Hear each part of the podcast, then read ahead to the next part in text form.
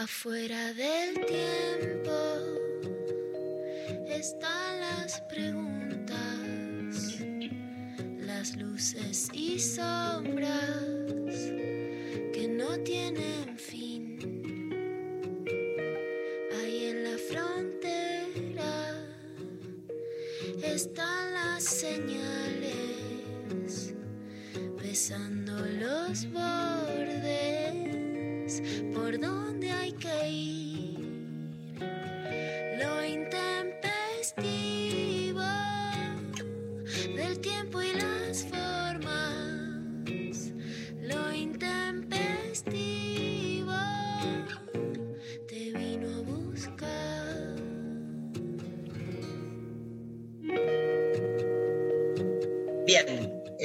hay unos sonidos raros que interfieren, yo creo que es básicamente los servicios de inteligencia mundiales. Este, Quilombo, Hay quilombo con el, con, viste, Servini Cubrí está investigando. sí, no, ¿Qué pasa tremendo. con las interferencias del intempestivo? Porque es, es Jaime, es Jaime. Jaime está detrás de todo esto y sobre todo por el tema que vamos a, a tratar hoy. Yo creo que anticiparon nuestras mentes y nada, nos están buscando.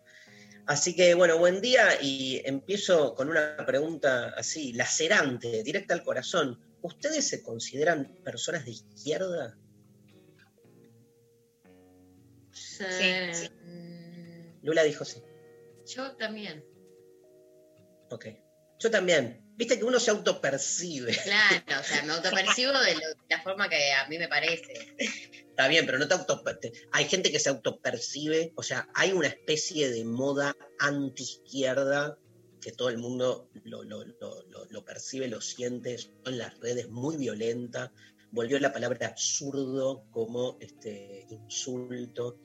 A mí me han, pero nada, insultado todo el tiempo en- en- en las redes. El, el apelativo, el insulto tiene que ver con eso. También es cierto que me, putean muchos de izquierda o auto ¿no? denominados de, cierta izquierda institucional. El, día sábado salió un- una entrevista en página 12 que me hicieron por el nuevo libro, La Grosa de Silvia Friera, y en un momento hago como un, análisis de qué pasa con que la derecha tomó la calle, ¿viste? Y le doy una vuelta a Lula, pero como diciendo, bueno, por ahí es importante repensar por dónde pasa la política. Si, si no hay que salir a la calle, discutamos si la calle es el lugar de la política. Pero como un, un- bueno, imagínate, Oh. Pero me empezaron a, este, peronista funcional al poder, ¿no? Porque en- Está bueno porque para la izquierda sos un funcional al poder. poder, para la derecha sos un zurdo. Hasta la mano. Dolce, Y- y- pero yo, yo me autopercibo de izquierda. El tema es por qué. Eh, o sea, ¿qué aspecto? Digo, hay, hay, hay un aspecto puramente más, si querés, social de la izquierda tradicional en, el que me, me autopercibo de izquierda porque, digamos, para decirlo fuertemente, entiendo que la igualdad es uno de los valores supremos por los que hay que pelear. O sea, la igualdad es un valor que me vibra. Eh, me vibra mucho. Este, o dicho al revés, me, este, me vibra mucho la desigualdad, o sea, en el sentido de, digamos, lo, lo que Pecker llama la crueldad, ¿no? Este, Sí. Ligado al tema, la desigualdad es uno de los focos más importantes de crueldad. Entonces, desde ese lugar, este, la desigualdad me genera como necesidad de reacción, de militancia, o sea, ni siquiera me quedo contemplando haciéndome la paja la desigualdad, o sea, me, eh, me arma, ¿viste? Eh, qué lindo verbo, me arma. Entonces salgo a dar pelea, este, en, en cada uno, en, en los lugares donde puede, donde quiere, donde más o menos mejor se desenvuelve. Pero desde ese lugar hay una desigualdad social, digamos, que me enerva y entonces, digamos, pero entender que el mundo tiene que ser un mundo no desigual, un mundo de iguales, te coloca en un lugar de izquierda. Y hay otro lugar donde yo más filosóficamente me siento de izquierda, que es en la deconstrucción, en la idea de que no hay un orden fijo. Digo, ahí es una izquierda que se pelea con la concepción conservadora de la realidad, que es de derecha en el sentido de que eh, es este, de que reproduce el status quo, ¿no? Digo, básicamente, los que creemos que todo es deconstruible, que la deconstrucción es infinita, no dejas nada estable en pie. Entonces, es de izquierda porque todo puede ser de otra manera, desde ese lugar. No hay nada que termine supremáticamente concibiéndose a sí mismo como fijo e inalterable, que en realidad todos los que defienden un orden natural defienden su lugar de privilegio en ese orden natural, ¿no? Y eso es lo que un poco desarmás. Nada, eso. Y además soy peronista, que es un problema, porque le vamos a preguntar hoy a Ezequiel Adamowski, que vamos a charlar ahora en minutos, si se puede ser peronista de izquierda, ¿no? Aunque hay una tradición peronista de izquierda muy importante, no deja de ser una tensión. ¿Qué decís, Lula? ¿Cómo andas? Yo creo que la tensión peronismo y de izquierda en la Argentina está resuelta en la práctica, ¿no? Y que, y que y digamos, más allá de que tiene mucha teoría atrás, que en la práctica está resuelta. Yo creo que hoy la tensión ni siquiera es eh, peronismo izquierda, ni siquiera es qué hace el gobierno que sea de izquierda o que no lo sea, o que responde a tus ideales y que no, o sea, ni siquiera es pragmática, sino cuál es la gobernabilidad hoy del poder político que llega por las urnas y cuál no. ¿No? Ni siquiera es le Total. pido algo al gobierno que no hace, sino lo que el gobierno no puede hacer. Y no estoy hablando solo de este gobierno, ¿no? Sino que creo que hay un debilitamiento de, de la democracia que llega a las urnas, porque si no vos podrías decir, este gobierno no lo hace, pero al exigirlo, supones que lo podría hacer, entonces que depende de su voluntad y no de su límite con el poder económico. Hoy creo Muy- que esa es la buena. Muy buena. Y te, te pregunto, ¿y vos, vos te considerás de izquierda por qué? ¿Dónde pones el acento en tu ser de izquierda? que creo en la distribución de la riqueza como definición política, que hoy está en el peor momento de mayor concentración de la riqueza de los más ricos y en el momento, justamente, en un momento en que todo el mundo, como, como vos también decías en, en la nota, Dari, con, con Silvina Freire en página 12, ha crecido, ha crecido la desigualdad, la pobreza, la desocupación, la crisis económica y sin embargo sí hay ganadores económicos de, de la pandemia, ¿no? Los grandes grupos tecnológicos, los, meno- los monopolios de las redes sociales, las farmacéuticas, sí hay ganadores. Y lo demuestra de alguna manera la, la acción de estos días, por ejemplo, el campo contra Carlos Heller, que es uno de los impulsores a- al impuesto a la riqueza o a la contribución de una sola vez a las grandes fortunas en contra del Banco. Credit Corp, ¿no? ¿Qué quiere decir eso? O sea, no permiten ni la representación política, ni siquiera una banca cooperativa, que no es que tampoco sea, digamos, sea distinta, la verdad, en su funcionamiento a los demás bancos. Hay experiencias cooperativas en América Latina, digo, superadoras en otras modalidades de funcionamiento, pero no permiten ni la disidencia, ¿no? O esto, o un No. campo que sale a quemar, que tiene advertencias, que sin embargo sigue quemando y que ahora se oponen a la ley de humedales. Bueno, es, digamos, hay una saciedad, hay, un, hay una mezquindad que yo creo que tiene que ver con algo que decía una, una oyente ayer, es que realmente ya no quieren que sus apellidos queden en monumentos, ya no quieren quedar en las calles, ya no quieren dejarle nada a sus nietos. La quieren todo para ellos ahora y ya, ya no hay ni siquiera la, la idea de quedar en la historia. Me parece que concepción, podía regular algo, ahora ya no. hay una concepción antropológica y filosófica de lo humano detrás. Cuando hablamos de izquierda y derecha, que son conceptos, yo acepto que son conceptos maleables, resignificables, que van como desplazándose en su este, referencia, todo eso te la doy, me parece que está bueno ese debate. Obviamente no acuerdo para nada en que son conceptos en desuso, para nada.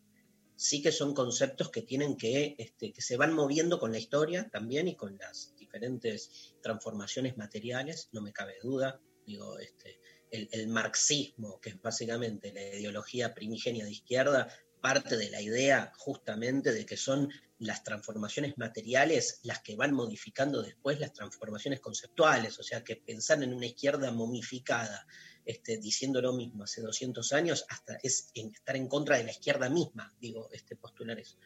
Este, pero sí creo que hay que rescatar ambos conceptos eh, y dar una pelea fuerte frente a aquellos que dicen ya está, este, es algo del pasado, ¿viste?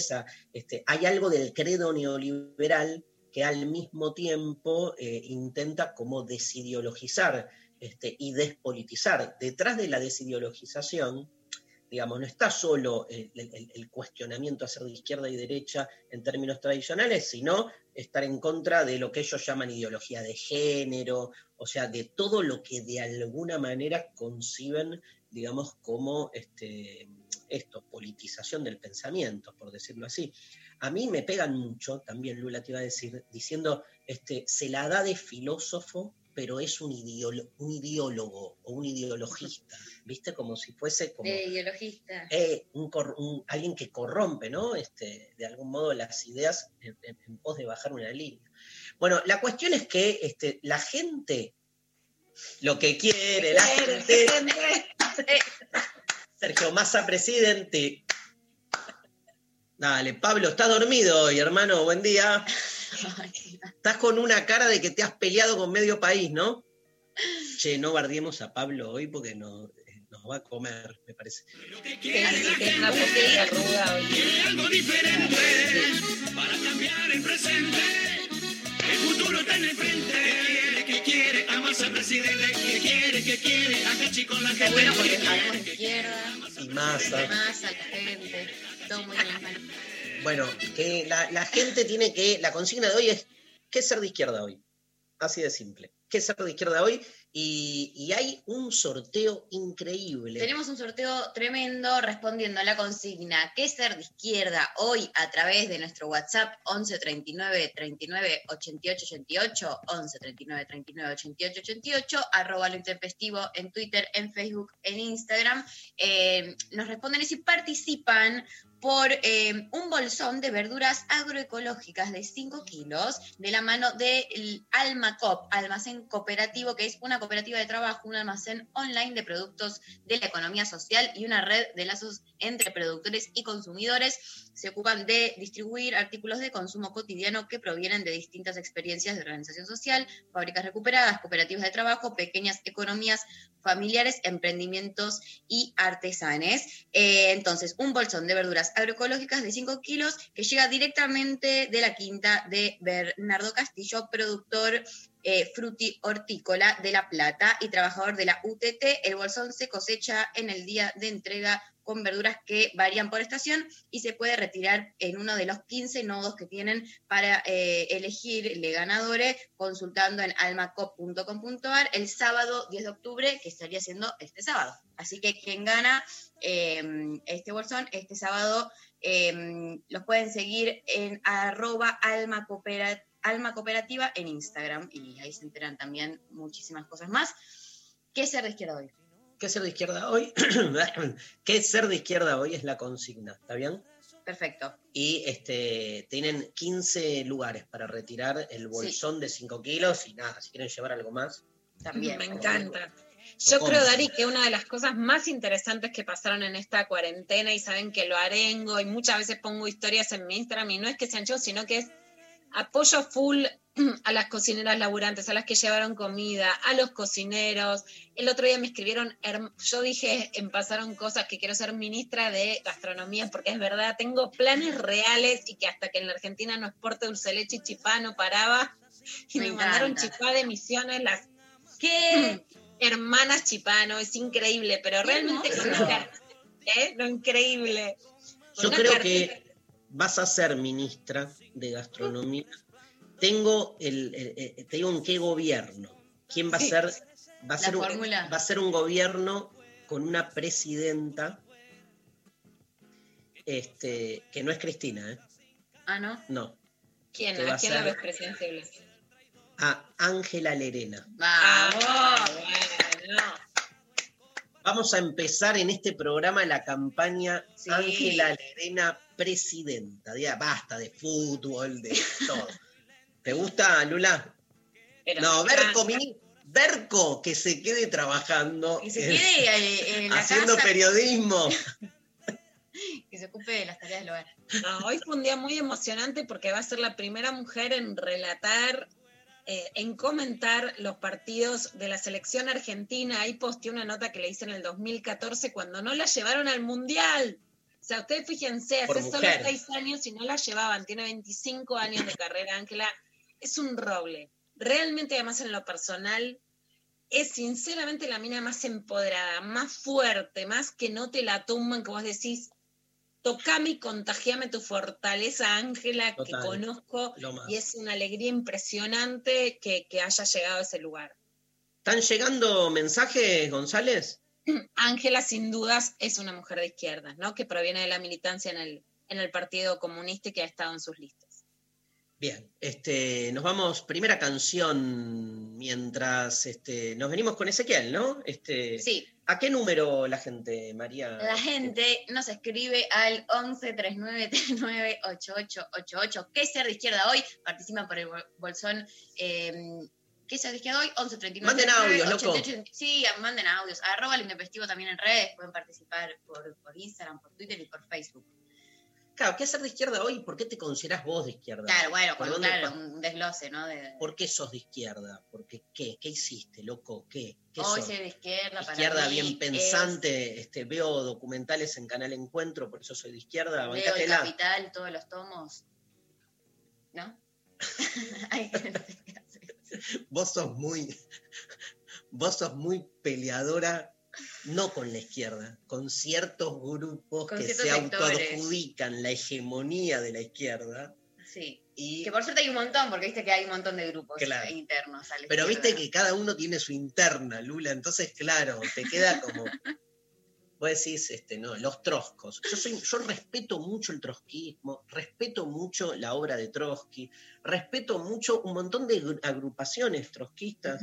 Después tenés los 10 troscos con los que te peleaste toda la vida, ¿entendés? Entonces sí, los troscos son esos 10 en realidad, pero crees que representan a la totalidad, no da.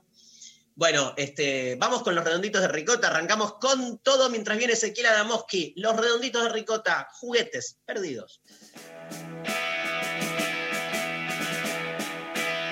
Dólar oficial. Pero el los dólar insumos se compran.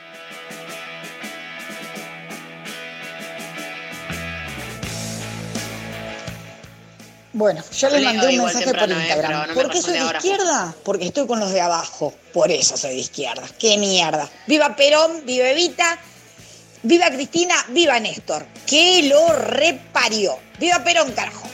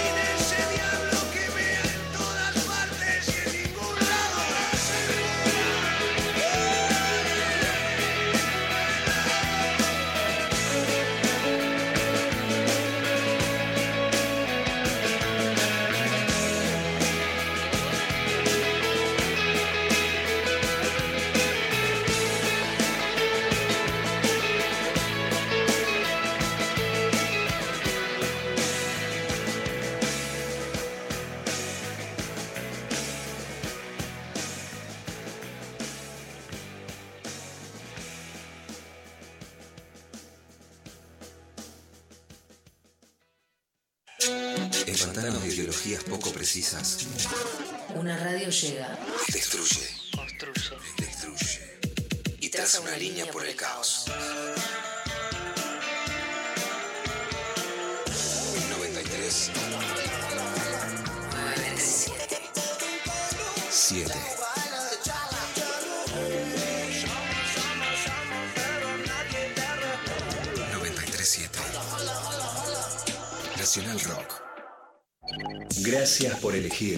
y gracias por quedarte en tu casa.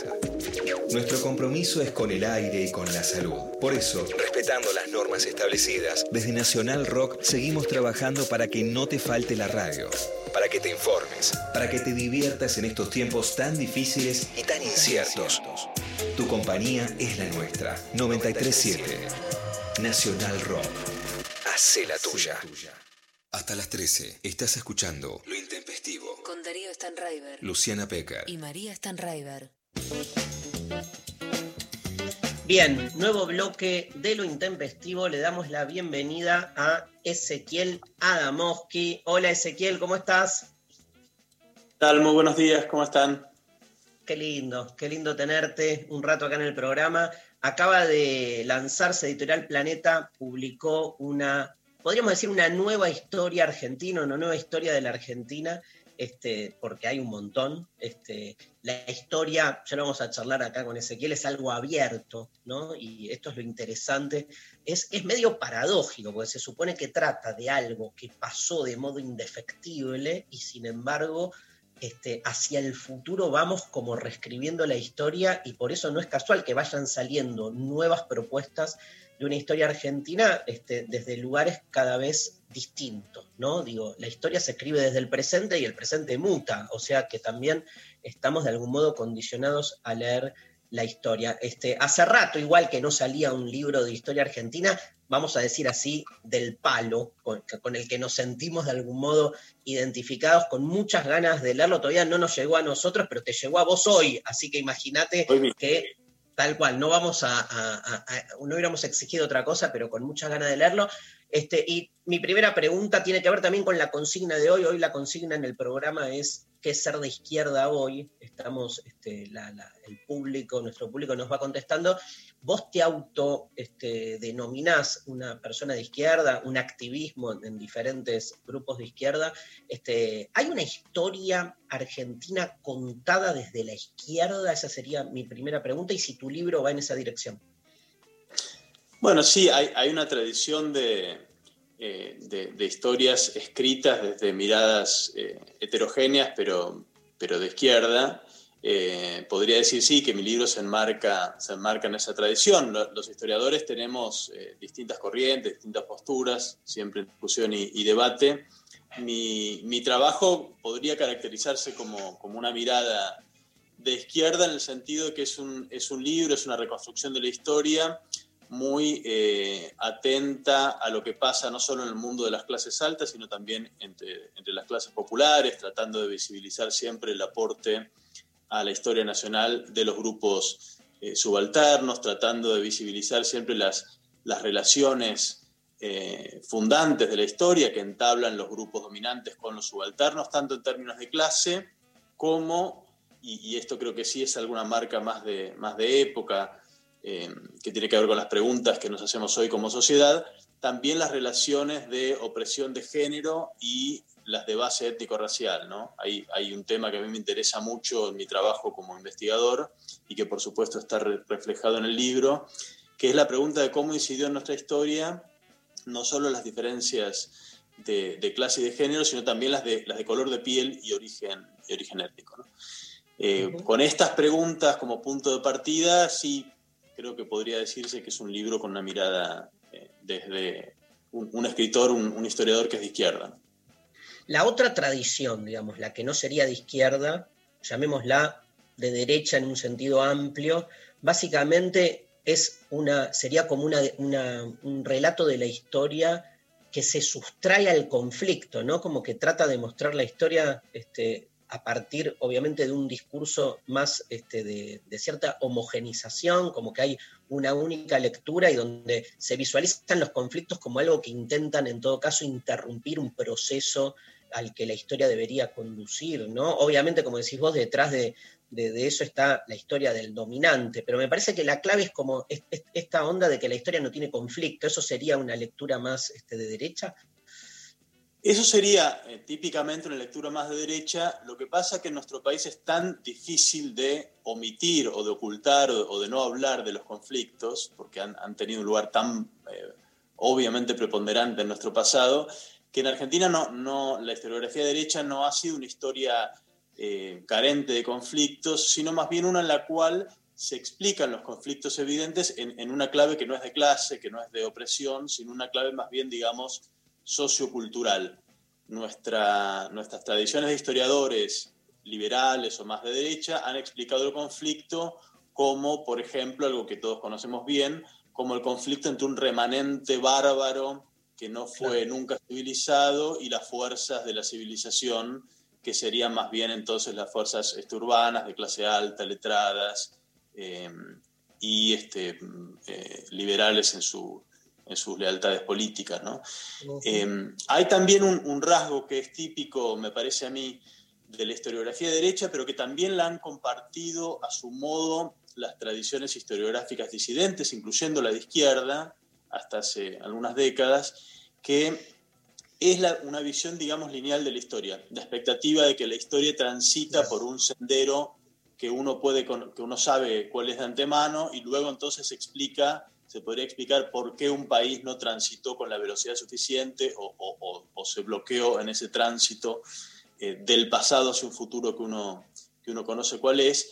Eh, mi, mi trabajo se aparta también de eso eh, y me parece también en sintonía con, con las, las preguntas de- del momento cultural en el que vivimos, en que no hay una idea de un, un transcurrir temporal conocido lineal. ¿no? no es una historia que se cuente según éxitos o fracasos por comparación a cómo debería haber sido, sino más bien por constatación de lo que sucedió, ¿no? sin expectativas de cómo debió haber sido nada.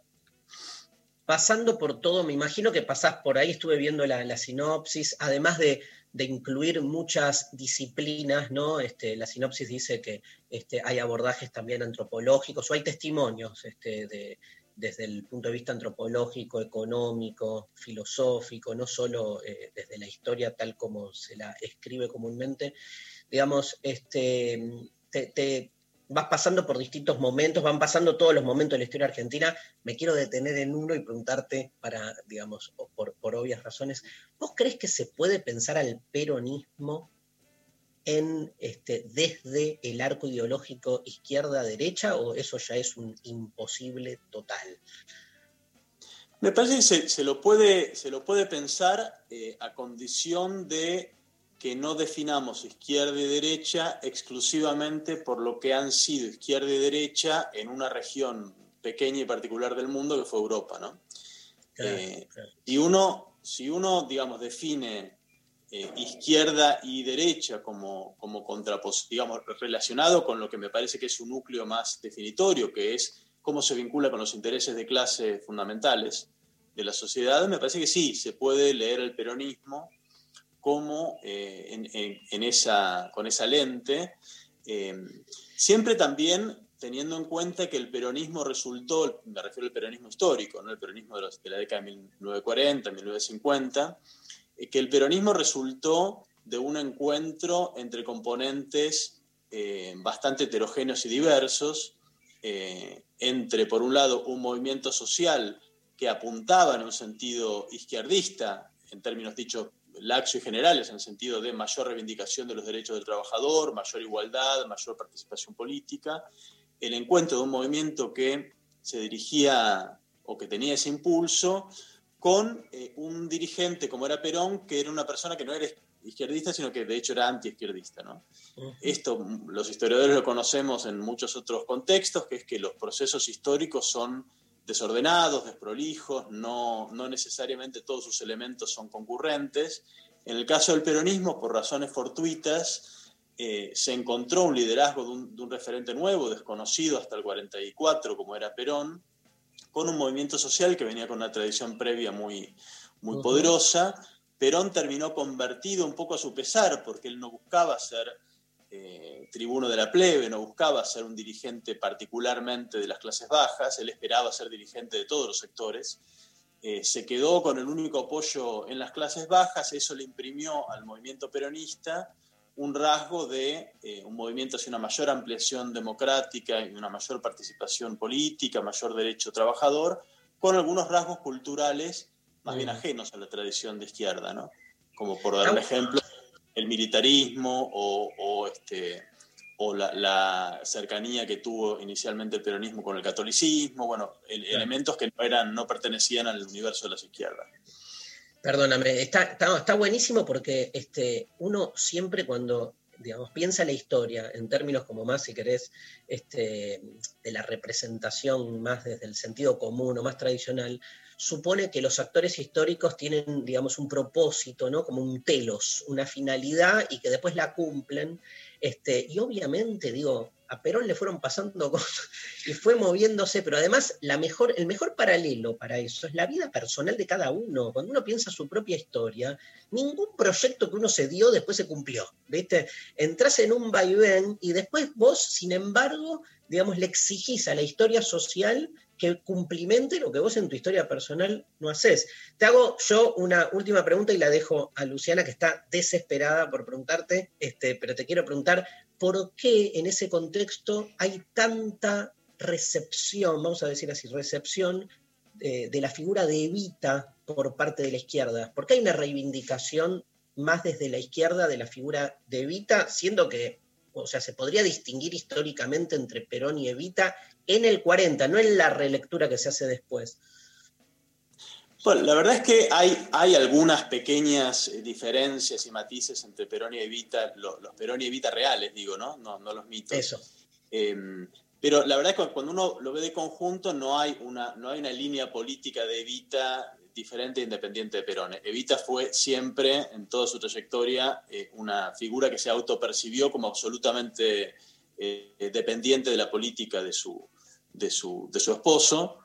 Eh, la, las intenciones, digamos, de construir una Evita eh, con, con, una línea política propia y distinta, la verdad que no hay base histórica, documental para, para afirmar eso. Sí hay pequeñas diferencias, la, la verba de Evita era, era, bastante más encendida que la de Perón, eh, Evita fustigaba con, con, mucha mayor violencia verbal a la oligarquía, tenía, tenía gestos, digamos, de, de, revanchismo plebeyo mucho más intensos que los que tenía Perón en su discurso, que era, que era un poquito más, más este, medido en sus, en sus palabras, y tuvo algún, otro, algún gesto como la, la propuesta de eh, conformar milicias obreras, armar a los trabajadores hacia el final del, claro.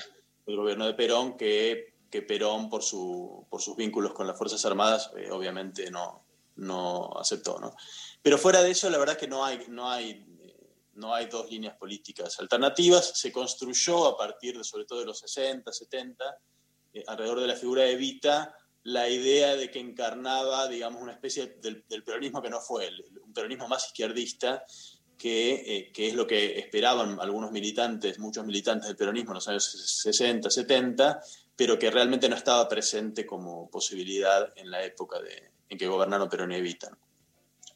De todos modos, hay que destacar que Evita como dirigente fue una, una referente tan eh, extraordinaria para su época, ¿no? El, el- el nivel de autoridad política eh, que, consiguió eh, en su corta, cortísima vida, realmente cuando uno lo compara con otras experiencias de otros países en la época, es, realmente extraordinario, ¿no?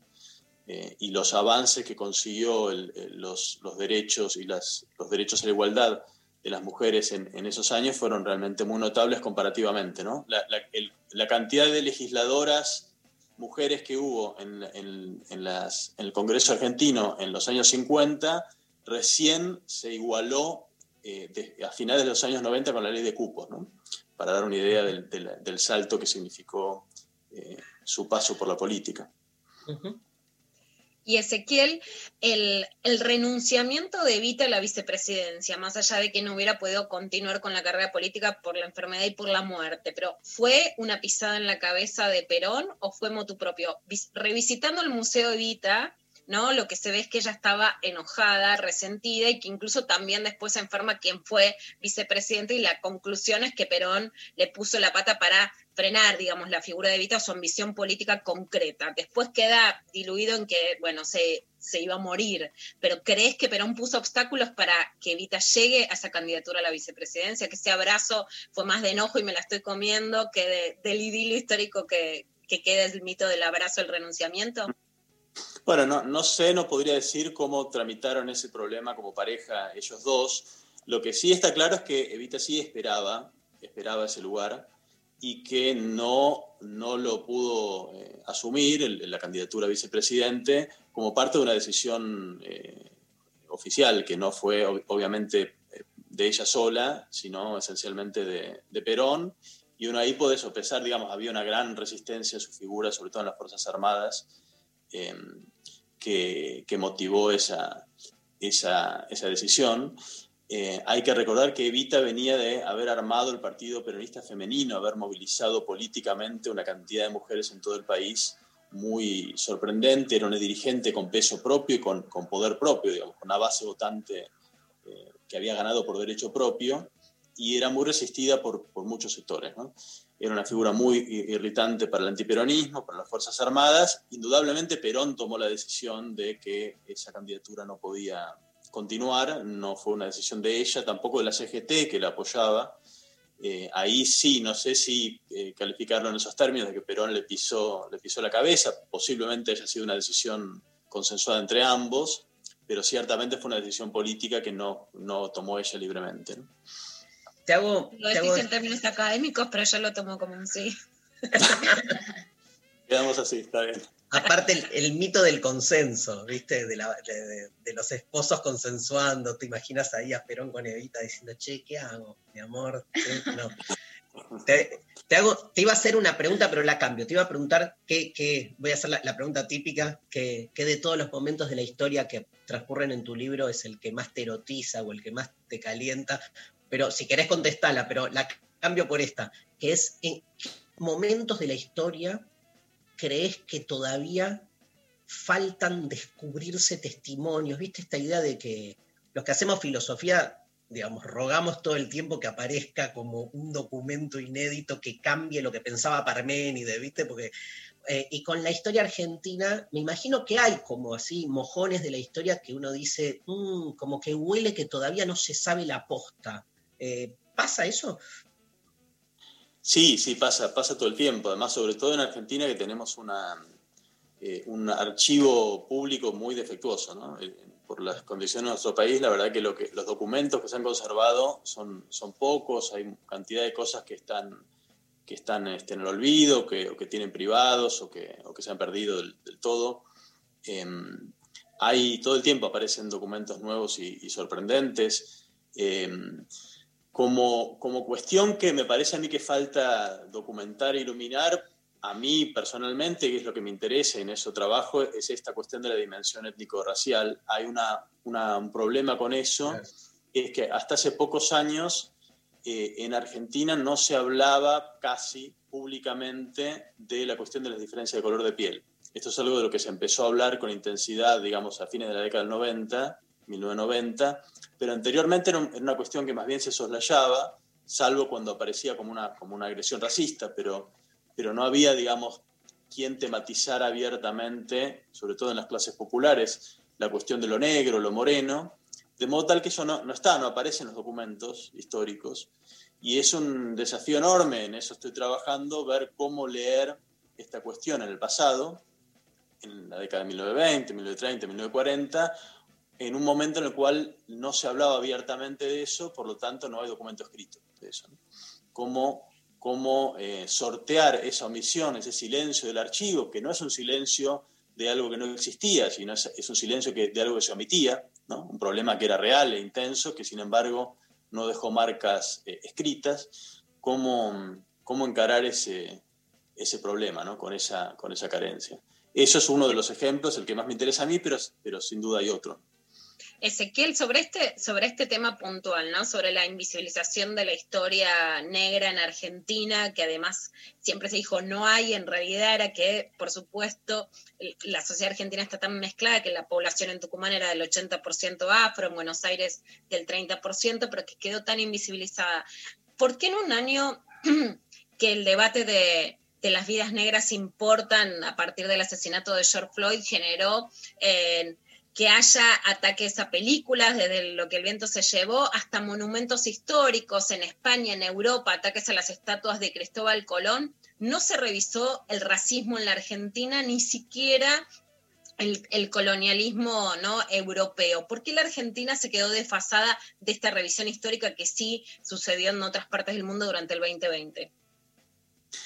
Yo creo que, eh, la Argentina viene, viene revisando a su modo eh, esta cuestión desde hace, desde hace tiempo. ¿eh? No, no me parece que, que sea algo que, que debió haber aparecido ahora y que no había aparecido. Yo creo que lo, que lo estamos haciendo como sociedad hace, hace mucho tiempo, hace décadas diría, que lo estamos haciendo, eh, revisando una, un pasado colonial y una estructura racista que es eh, muy profunda e intensa, pero que sin embargo tiene rasgos diferentes de la de la sociedad del norte. ¿no? El racismo en Argentina se organizó desde, desde hace mucho tiempo según bases y según prácticas cotidianas bastante diferentes de lo que es Estados Unidos. Para, para darles una- un, un- ejemplo, del, para, para que, se note la, la diferencia, en, en Argentina desde 1821 hay voto masculino universal sin diferencia de color. Es decir, desde 1821 un negro libre, tiene que ser libre obviamente, ¿no? Un negro libre porteño podía, podía votar eh, eh, junto con un, con un blanco y nunca hubo en nuestro país una estructura de segregación racial formal, legal, abierta, como hubo en Estados Unidos. ¿no? Para darles una idea a ustedes, la- las leyes de segregación racial en Estados Unidos, todavía en el año, en el año 2000, en el año 2000, Alabama fue el último estado que quitó de su legislación la prohibición de que se casen blancos y negros. En el año 2000, en Argentina nunca existió algo así luego de la colonia, obviamente. Tremendo. Nunca existió algo parecido, ¿no? Aquí en nuestro país se organiza el- las jerarquías raciales de otra manera, no, no, no a través de un corte formal, legal de segregación racial entre blancos y negros. Nuestro país pertenece a Latinoamérica, donde hay una tradición de mezcla política, cultural, eh, eh, de mestizaje biológico, digamos, muy, muy antigua, de modo tal que procesamos esa, ese racismo, esa jerarquía racial que sin duda existe, eh, la procesamos de una manera eh, diferente. Eh, entre otras cosas, me parece que nu- nuestras culturas populares, incluso nuestra cultura de masas, viene cuestionando desde hace mucho tiempo esta imagen de una Argentina exclusivamente blanca y europea. ¿no? Eh, el propio peronismo, de lo que hablamos hace un rato, en buena medida, me parece a mí, su, su éxito como movimiento social es que es un movimiento que ha puesto sobre el tapete eh, la cuestión de lo criollo, la cuestión de lo moreno, la cuestión del interior profundo y demás, como, como parte de lo, de argentino. ¿no? Eh, así que me parece que, lo, estamos, lo estamos discutiendo, además de que eh, ha surgido en los últimos años un activismo afro-argentino bastante visible e intenso, ¿no? que, también, que también está presente con, con reclamos eh, en sintonía con lo que pasa en Estados Unidos. ¿Y, y cómo se fue construyendo eh, esa especie como de etiqueta tan argentina de llamar negro a este, el, hijo de la hibridación, de la mixtura, ¿no? Eh, Este desplazamiento de, de- de lo racial hacia un epíteto cultural despreciativo, muy, muy argentino. Eh, obviamente en Estados Unidos tiene otra lógica, en Brasil tiene otra lógica también, pero en Argentina está directamente ligado a, una tipología concreta, ¿no? Eh, bueno, eso es una de las cosas que todavía no, no sabemos bien. Eh, lo que, lo que mm, sabemos hasta ahora es que en algún momento, a finales del siglo XIX, las élites dirigentes empezaron a hacer extensivo el tipo de desprecio que anteriormente dirigían exclusivamente a, los, a las personas afro-argentinas, lo empezaron a hacer eh, extensivo a cualquier persona pobre sin importar el color, ¿no? Es decir, transferir el tipo de insultos que antes eh, se dirigían específicamente a los, a los negros, transferirlo a todo el bajo pueblo y nombrar como negro, mulato o pardo a cualquier pobre sin referencia al color de piel que tuviese, ¿no? Solo por ser pobre. ¿no? Claro, pobre es negro, ser pobre es ser negro, es de Ser la pobre es ser negro. sí. Claro. Eh, En algún momento de fin del siglo XIX empezó a pasar eso. Y lo que es interesante, y, y esto entre otras cosas hace muy distinto el caso argentino a, a otros, a otros casos, que- como lo que hablábamos recién, es que también muy tempranamente el bajo pueblo empezó a hacer propia esa categoría de negro y se empezó, digamos, a, a jugar con la idea de que, de que ser de las clases populares tenía algo que ver con ser negro, incluso si una persona no era, no era negra. Por eso, entre otras cosas, hay un rasgo tan peculiar de, de nuestro país, es que la, la palabra negro, el apelativo negro, puede ser usado como insulto, pero vieron que también en, en Argentina, esto es algo peculiarísimo nuestro, también lo podemos usar como palabra de, afectuosa, ¿no? Como cuando uno llama a alguien negro, negrito, eh, es una palabra que utilizamos, hemos utilizado con, con afecto. Perón llamaba a mi negrita a, Evita en sus, en sus cartas personales, la llamaba negrita afectuosamente. Eh, y es un, un afecto que también utilizamos entre nosotros y nosotras sin ser necesariamente uno de tez oscura, ¿no? Se puede llamar afectuosamente negrito o negrita a alguien que sea de, de tez blanca, ¿no? Esa ambivalencia que tiene lo negro en nuestro país es eh, un, un rasgo bastante eh, distintivo y me parece a mí que refleja un poco la ambivalencia que tenemos como sociedad respecto a, bueno, qué, qué lugar ocupa lo negro en, nuestro, en nuestra sociedad presente y pasada, ¿no? Qué tan blancos realmente somos, qué tan, qué tan mezclados eh, queremos reconocer que somos. Bueno, eso es una pregunta, me parece, abierta, que nuestro país todavía tramita con mucha, con mucha dificultad y que, y que entonces se manifiesta reivindicativa y políticamente de maneras que son, que son locales, ¿no? que hay que entenderlas en, en su contexto eh, local. Hay una. mm, Te quería consultar una cosa más. Este, te estamos exprimiendo, ¿eh? perdón, perdón. Este, pero. Este, no, est- estaba viendo, con, con Luciana siempre recorremos los, las librerías, viste, los libros más vendidos. Nos interesa mucho también entender este, las formas de consumo. Y uno de los libros que está rankeando lejos primero hace rato ya es eh, un libro del diputado Fernando Iglesias que se llama El medioevo peronista, pero grosso, digo, la circulación que tiene eh, y que, bueno, más allá de- de- del libro y de, de lo que escribió Fernando Iglesias, hay toda una lectura como de culpabilizar al peronismo de ser algo así como una rémora o un retroceso, este, por un lado, ¿no? Desde las posturas, si querés, más republicanas, pero también quiero agregar del otro lado la idea, esta idea muy peronista de que la política argentina la escribe el peronismo, ¿sí? digo, como, como poniendo como dos extremos, así, ¿no? Por un lado, todo es culpa del peronismo y por otro lado, sin el peronismo este país no tiene este sentido. ¿Qué, qué pensás de, de- de ese binario? La verdad es que es, hay una, lo que llamamos la grieta, eh, ha producido un nivel de, de- empobrecimiento del debate, del debate público en los últimos 15 años que es, es pasmoso. ¿no? Eh, realmente estamos discutiendo a un nivel que, que esta sociedad no, no, tenía este nivel de eh, tan básico, elemental. De, pero de vende, pero vende. Realmente, vende, vende muchísimo, sí. Yo me tomé el trabajo, este libro de Iglesias no, pero uno de los anteriores me tomé el trabajo, leí, leí cerca de la mitad de uno de sus libros y realmente me, me cuesta mucho entender cómo... Eh, cómo realmente se difunde un material que prácticamente no había páginas en un error histórico o sin un dato falso.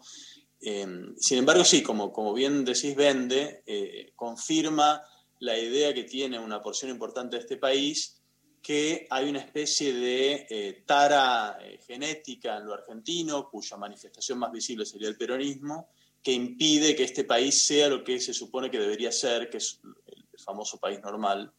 Eh, y, y, realmente hay, hay, una buena parte de la población que, que, está convencida de, convencida de esto, ¿no? Hay una, de esto hablo un poquito en el libro también, hay como un distanciamiento emocional respecto de la Argentina que, que, se empezó a notar sobre todo después de 2001, eh, percibida por parte de la población de este país como un obstáculo al progreso personal, ¿no?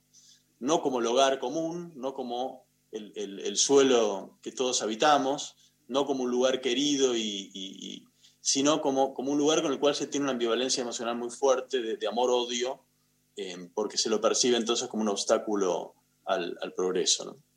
Eh, me parece que, que, la grieta exacerbó esta, esta idea eh, y, y, generó este, este lugar binario que, que, que bien este, retratás, también con su, con su réplica del, del lado peronista, con algunas ideas igualmente eh, exageradas de que, bueno, que, de que, solo puede gobernar el peronismo o esta idea, digamos, de que esta lectura de la realidad en la cual el peronismo habría sido siempre una fuerza progresiva y, y, y claro. favorable a los intereses eh, mayoritarios y, la, y, las otras fuerzas todo lo contrario, cuando, bueno, el peronismo tiene en su haber en momentos más bien recontra identificados con las clases altas, como fue el menemismo, momentos bastante oscuros, como fue la época de la AAA, el, el tercer gobierno de Perón. Bueno, eh, tampoco la historia del peronismo eh, se lee bien desde ese prisma binario que, al que nos invita la grieta. ¿no? Ezequiel, eh, está también contado cómo fue el impacto de otras pandemias o epidemias en la historia argentina, desde la polio a la fiebre amarilla, y también la diferencia, ¿no? En algunos trabajos académicos leí que, por ejemplo, la vacuna en el caso de la polio llegó primero, digamos, a los países centrales, Estados Unidos, Europa, un año después recién a la Argentina, ¿no? Esa diferencia también, el impacto, eh, por supuesto, sin hacer comparaciones, pero, digamos, una historia del efecto social de las pandemias. En, en, mi libro te referís, no, la verdad es que ese, ese, tema no lo toco porque mi libro cierra con la elección de Alberto Fernández, es decir, todo lo que es coronavirus y demás, eso no, no, no entró. Seguramente si, si, lo hubiese escrito hoy, habría dedicado un poco más atención a, a esas cuestiones. ¿no? Y la verdad que como, como pandemia, la, la, única comparable a la, a la, actual es la de 1871, la, la gran epidemia de fiebre amarilla que, que, tuvimos entonces. Ahí hay algunos puntos de paralelismo que uno podría, podría trazar.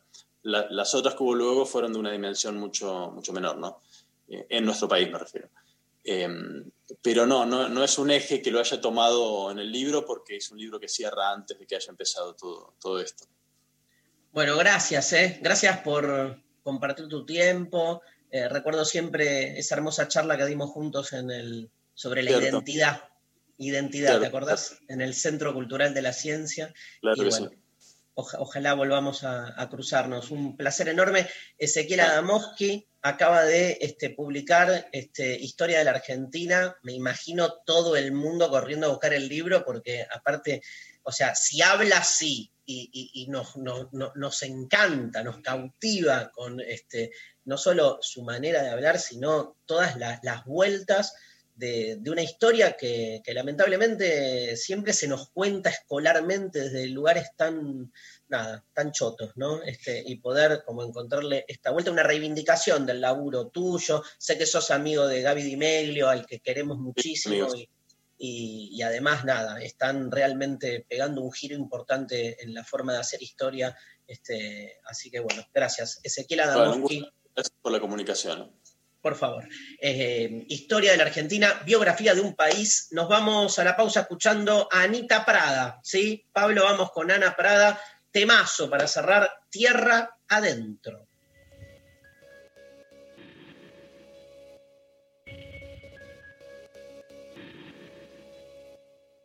Ay que sí que se va, se la lleva el agua,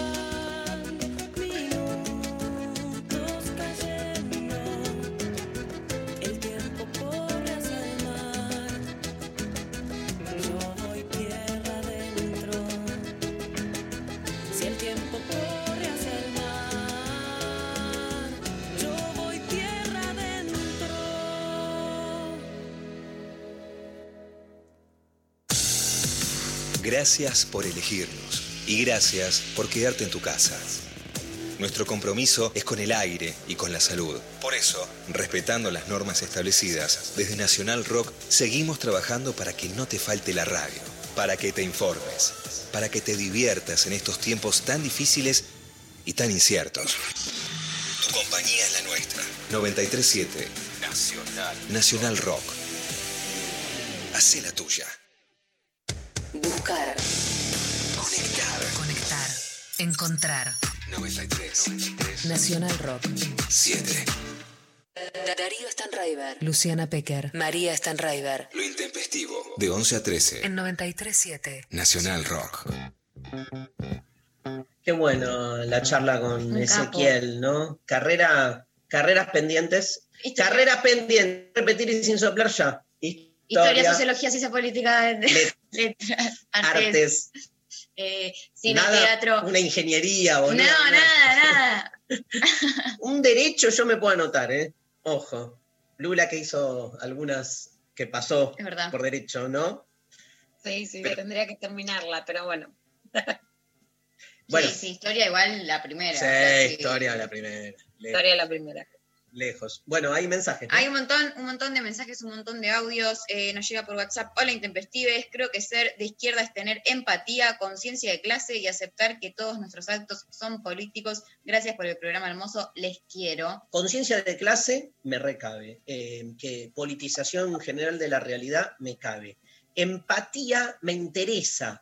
Ya me, abre como otra dimensión, pero bueno, es mi vicio filosófico, que es qué significa la empatía en relación con el otro, cómo se provoca esa transferencia, que la empatía no implique la negación de la diferencia del otro.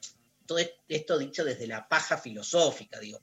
Primero te defiendo la empatía de acá a la China y después entramos a darle, si querés, eh, esas vueltas. Este, ¿Qué más? Buen día. Ser de izquierda es ver a las personas en términos de igualdad de derechos y aborrecer todo lo que representa el descuido del otro. Martín y Gaby y Bebé Gaia. Ay, bebé Gaia, un gran abrazo. Mirá cómo está cada vez más, cada vez más permeando Lula la palabra descuido del otro, ¿no? Con su este, contraparte, que es el cuidado del otro, algo de lo que la PECAR viene este, insistiendo hace rato. Más mensajes. Soy de izquierda desde que escuché a María cantar contra los troscos. Qué horror. Eh, Luciana no estaba, creo, ¿no? No, no, fue un, un viernes, viernes. un viernes con Rechi. Yo los viernes tengo como otra perfo distinta, mi- mi- ¿no? Bueno, habría que ver hasta qué punto la presencia de Luciana no genera en vos, porque tenemos una María más políticamente incorrecta, podemos llamarlo así, Lula. Nada. Bueno. Y salió a can- Te libero, Mari, te libero. O sea, viste que hay cosas que pasan que una no maneja, pero si algo de mí es sensor, no es adrede. Los referentes son así, ¿viste? No, no, no. Escúchame, pero salió a cantar contra los troscos, pero parecía una, una marcha de la CGT a la ortodoxa, ¿entendés?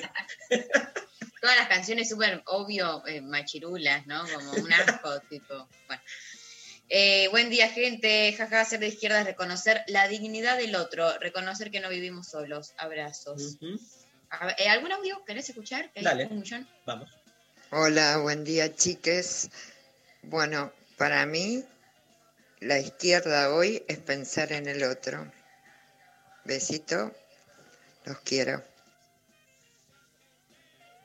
Nunca mejor resumido. Categórico al centro del corazón y listo. ¿Qué más? Eh, Mira, por Twitter ¿qué te- eh, nos dice Juli, mira? ser de izquierda hoy es buscar la desmercantilización de los lazos sociales, por más escala micro que sea, tratar de construir solidaridad y comunidad, porque se parte del supuesto de que la felicidad individual es imposible sin el colectivo. Amo, amo. Hermoso. Gracias. Hay, una, hay un lugar en el cual la nueva derecha compone un neoindividualismo, una defensa ultranza del individuo atomizado, que hace también que la izquierda este, ponga mucho el énfasis justamente en desarticular esa idea de que el individuo es la célula primigenia desde la que se construye todo. O sea, también, hasta reactivamente, te diría que ser de izquierda es estar en contra de esas formas exacerbadas de un individualismo excluyente y negador del otro también. Otro audio, tírame, González. Días, Intempestives. Qué tema convocante hoy, al menos para mí y para muchos. Bueno, creo que ser de izquierda eh, es mantener los principios que si uno eh, tuvo desde que entró en contacto con el marxismo, lenismo, troquismo, como en mi caso, nada más ni nada menos, eh, es bueno apoyar actualmente al gobierno Fernández Fernández, que representa eh, la- el mayor alcance a los intereses populares y al bien común, y estar atento a la acción de la derecha que está des- desbocada. Y bueno, yo creo que habría que ganar la calle otra vez con la distancia, los cuidados ante la pandemia, pero mantener la presencia de, de que la acción popular del campo popular está presente y no dejarle el terreno a estos fachos que son terribles y son muy peligrosos. Bueno, creo que hoy eso sería ser de izquierda. Bueno, Gerardo, el rockero Bolche de Santa Fe, sabe, un abrazo para todos. Rockero y Bolche. Me ¿no? encanta. Pero aparte, o sea, vomitó toda la agenda que hoy está dando vuelta en la política del campo popular, toda. Aparte de eso, los que venimos del marxismo, leninismo, trotskismo, apoyamos a Fernández. Vamos. Dios mío. Más, María. Más, eh, te leo acá por Instagram, nos mandan eh, ir en contra de la opresión en todos sus sentidos y ser revolucionario. Hoy el antiespecismo. Mira, ahí Eh, empezó a cuajar la, la nueva agenda también eh, en las formas de la nueva izquierda. Sí. Ser de izquierda también por Instagram dicen es tener empatía por el otro sin mirarte el ombligo vos. Bueno, de Bien. nuevo la empatía. Por Twitter, Princesa Chispita dice la búsqueda del bien común a través de las redes humanas, entender que las cosas no dependen del esfuerzo in- ¿Ya lo dije esto? No. No, del esfuerzo no. individual, si no hay. Eh, bueno, perdón, ¿eh? La búsqueda del bien común a través de las redes humanas, entender que las cosas no dependen del esfuerzo individual, sino de una responsabilidad y, cone- y conexión colectiva con conciencia social. Impresionante. Van en la misma línea. Tirame otro audio. Hola, Intempes. Para mí la izquierda engloba ciertos valores en común y el eje es eh, lo colectivo. Y a partir de ahí está la igualdad de derechos, de oportunidades, la solidaridad, la complementariedad. Este, esa sería la base, pero después hay quienes toman la izquierda y, y la ponen se la apropian eh, con otro significado. Bueno, un saludo. Cada uno juega sus internas, ¿viste? Sí. Que, ¿Sabes qué? Sí, o sea, polemizo un poco con esto, no, no con lo que dijo el oyente, sino que en general, eh, para mí, y no estoy con esto, digamos, cuestionando, va, digo antes de abrir los paraguas, ¿viste? Abro los paraguas, pero quiero decir, para mí, hoy la izquierda tiene más que ver con el otro que con lo colectivo. Que con esto no estoy denostando el valor de lo colectivo, sino diciendo que en nombre de lo colectivo muchas veces también se excluyó al otro.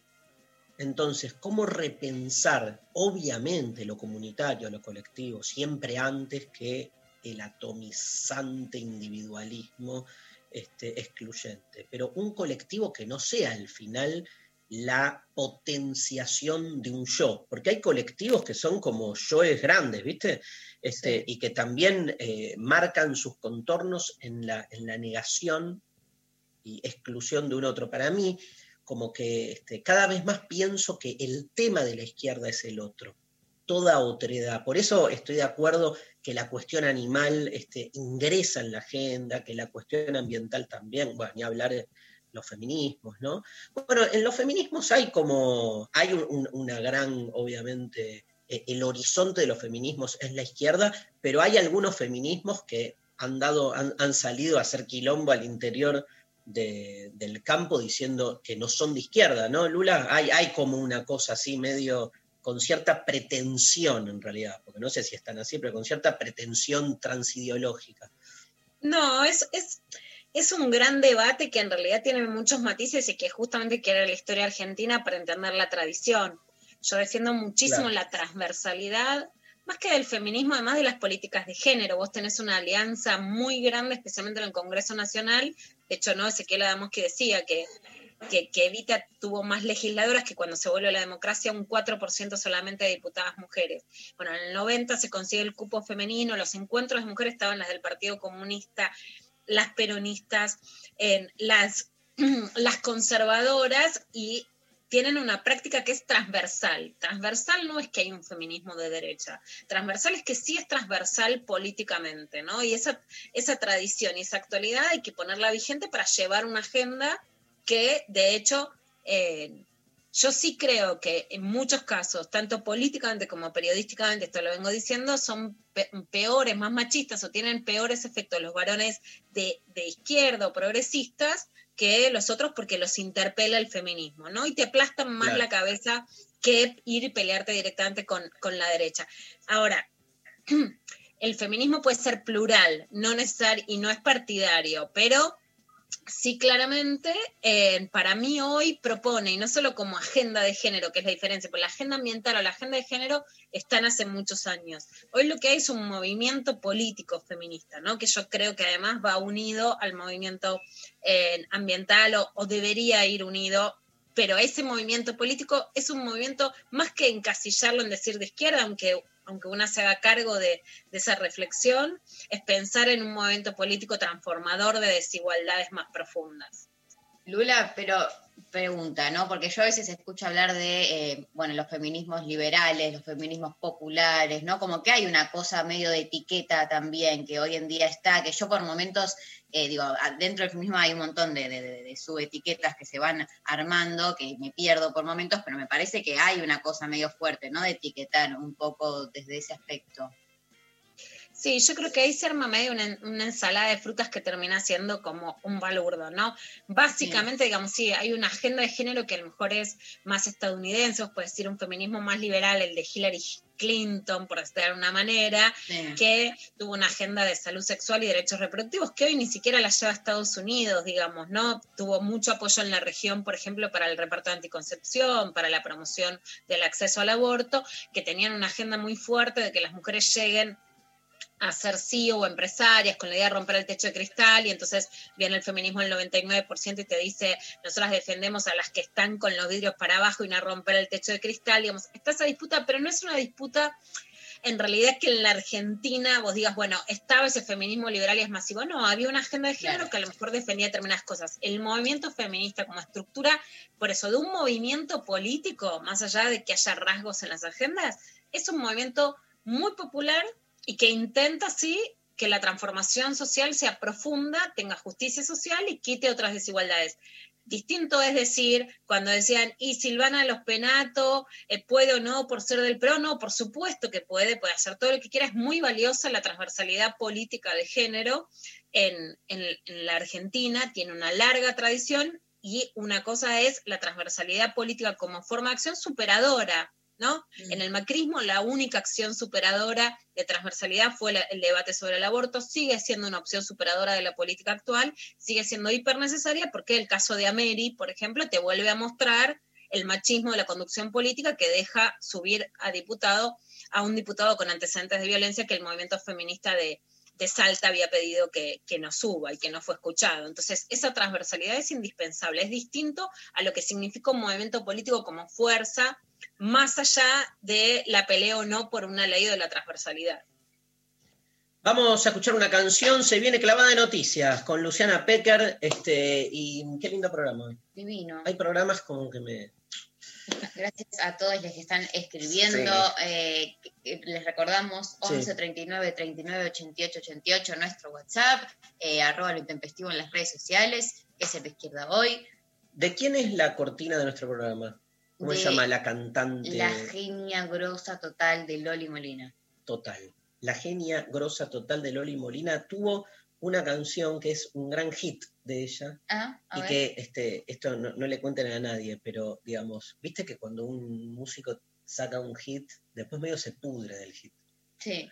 Bueno, no la cantó más. la No. canción. Sí, sí, pero no, ya la va a volver, porque después te, te reenamorás. Sí, sí, de un tiempo, sí. Pero a mí fue la canción por la que la conocí, a Loli Morena, así que imagínate, sigue siendo, me parece, de las canciones más hermosas de Loli Molina, nuestra música este, y responsable de que mucha gente se conozca lo intempestivo porque te queda rebotando la canción en la cabeza. Las cosas que se quedan con vos. Loli Molina.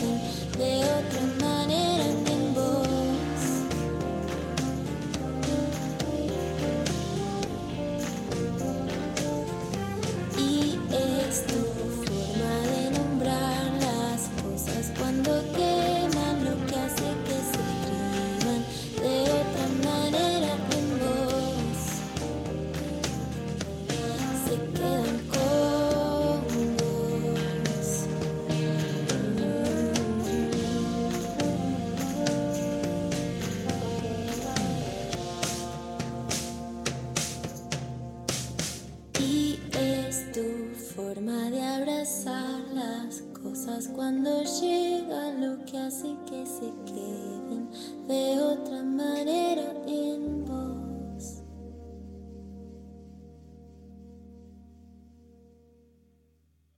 Pensar lo que decimos es decir lo que pensamos. Pensamos. Nacional Rock. Nacional Rock. Volvió el humor. Me pintó la jamo, Lo mejor de Peter Capusotto. Socialismo nacional. De lunes a viernes a las 23.30. Por ahí me excedí un poco. En la televisión pública. Darío Stanraiver. Luciana Pecker. María Stanraiver. Lo intempestivo. De 11 a 13. En 93.7. Nacional Rock. Muy bien. Eh, hay clavada de noticias con Luciana Pecker.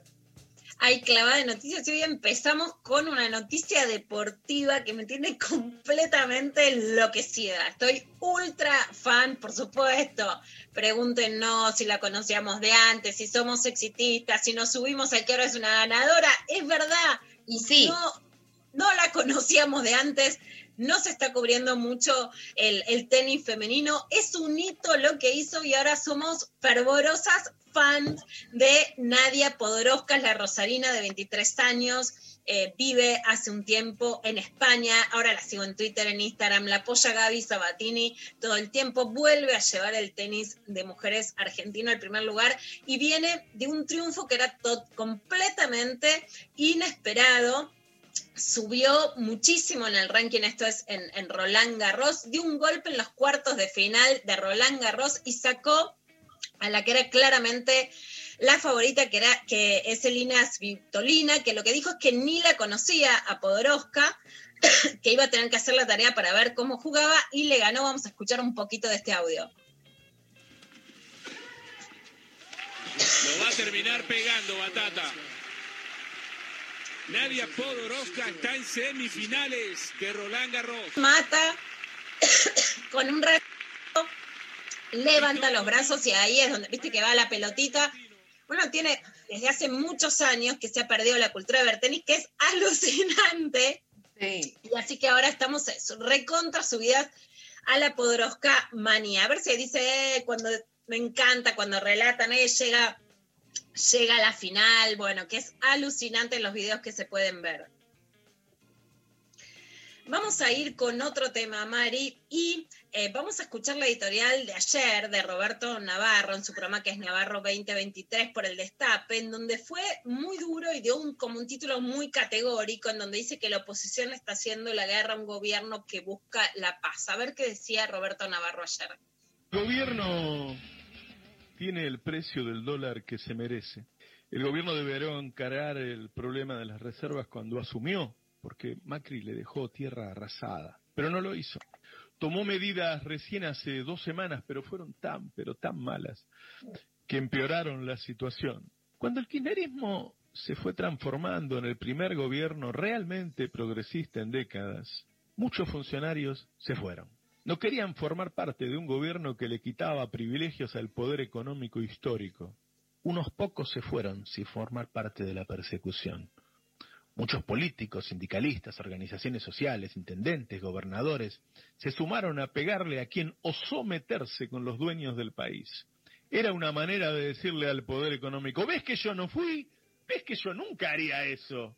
Muchos apoyaron al gobierno de Cambiemos, con votos en el Congreso. Gran parte de ese grupo de peronistas, abominadores de las grandes transformaciones sociales y cercanos al establishment, hoy están en el gobierno. Y está bien, está bien, los puso o los aceptó Cristina, porque se pensaba que con ellos, que son peronistas y conservadores a la vez, se podía pactar la paz con el establishment.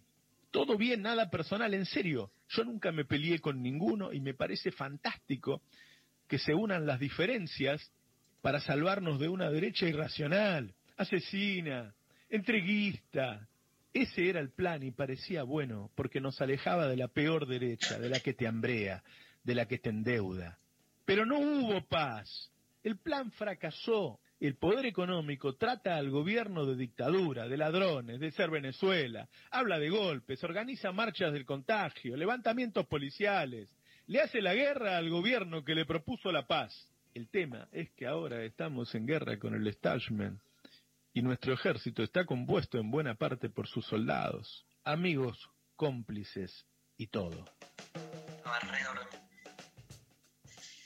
muy fuerte la editorial de Roberto Navarro, por supuesto se puede estar de acuerdo o no, pero es como que pone blancos, eh, bueno, no voy a decir esa frase que es horrible, pone los puntos sobre los, las CIES, sobre una situación eh, que, que es real, que es un gobierno mucho más moderado, un líder que quería hablar con los medios de comunicación, con el establishment, con la oposición, y que esa estrategia indudablemente fracasa más allá de saber cuál es el camino que se puede tomar, ¿no? Pero un escenario en donde se llega con una coalición, se pretende hacer alianzas y ser moderado, esa estrategia fracasa y ahora hay que ver qué camino se toma y cuál es el que, el que puede ser más conducente. No parece que lo que se le dio al establishment, lo que se le dio a los medios de comunicación, haya alcanzado y sí hoy en medio de una pandemia una situación que como la venimos llamando es tocar la puerta de las morgues ya ha sucedido, lo vienen haciendo y quieren seguir subiendo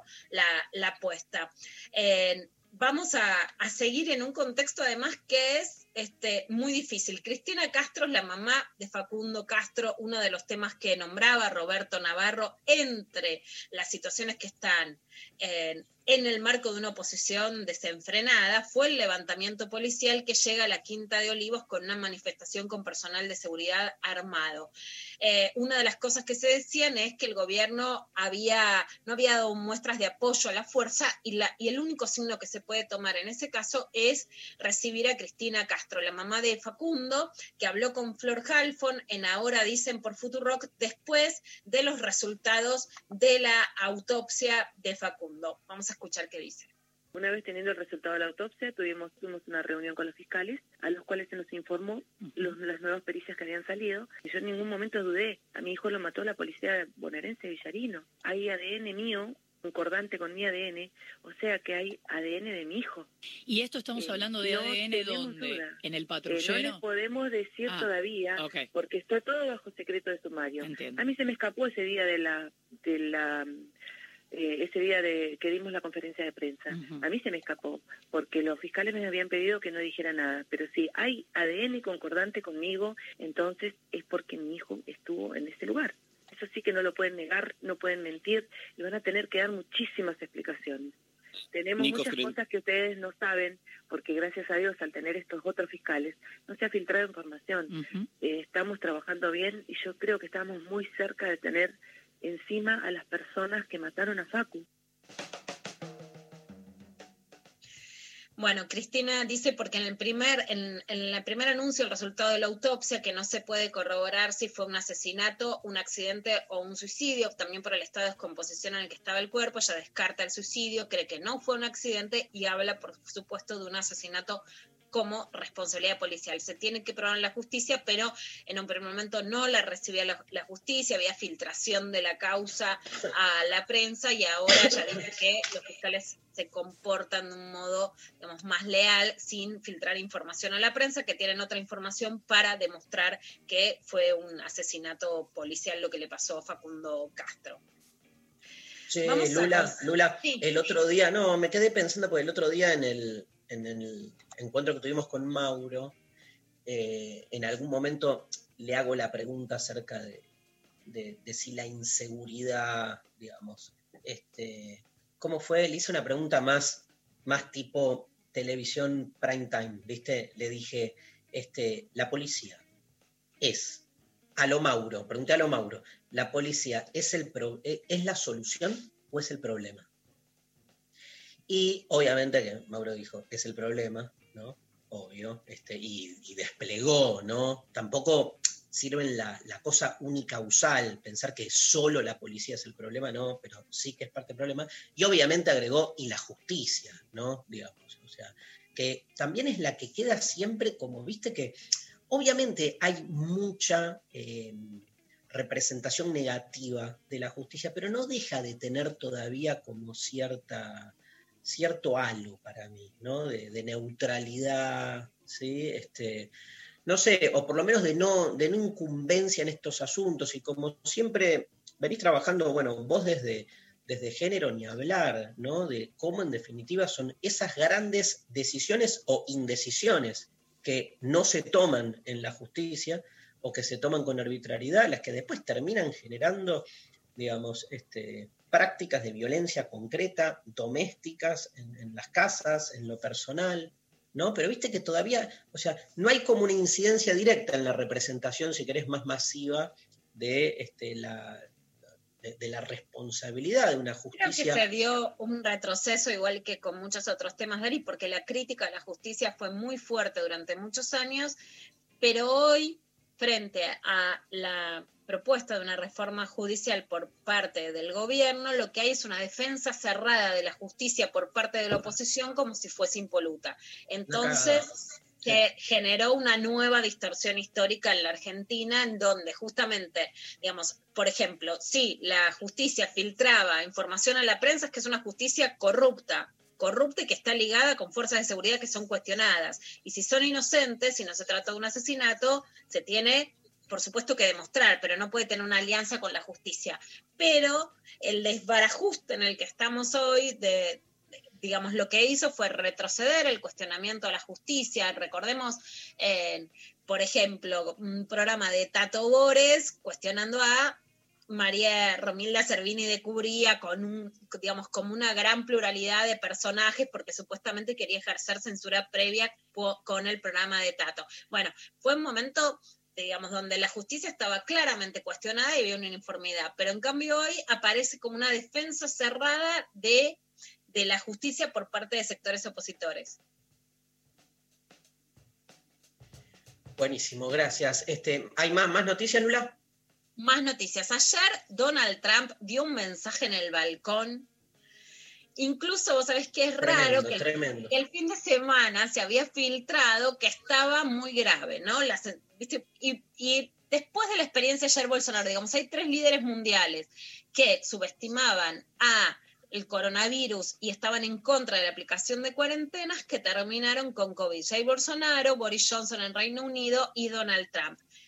Eh, Jair Bolsonaro lo termina usando a su favor y en el discurso Donald Trump quiere hacer lo mismo, al punto que se dice esas versiones fueron para que después sea como alguien que resucite y que le logre vencer. Vos que analizás tanto, Dari, eh, la idea de los discursos bélicos, fíjate que Trump hace un discurso, lo, lo escuchamos de fondo como para situarnos un poco, viajar sonoramente eh, a, a este discurso, pero es yo le voy a ganar, no le tengamos miedo.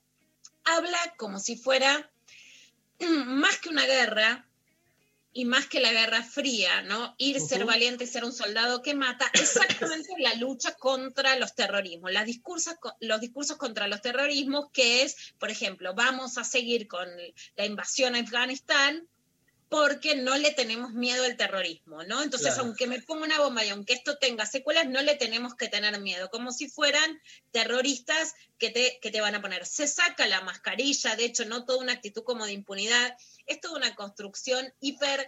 eh, hiper, digamos, fálica, ¿no? Como una masculinidad valiente, sacarse la mascarilla es como no ser un tibio, mostrar, aun cuando pueda contagiar, decir, no le tengamos miedo, aprender del coronavirus, pero esto no me va a vencer, mostrarse fuerte, fuerte y robustecido. Por supuesto que eh, Biden, ¿no? Que había, al- algunos decían, bueno, se muestra como el adulto mayor a cargo, pero ese le duró un fin de semana de, de liderazgo en Estados Unidos.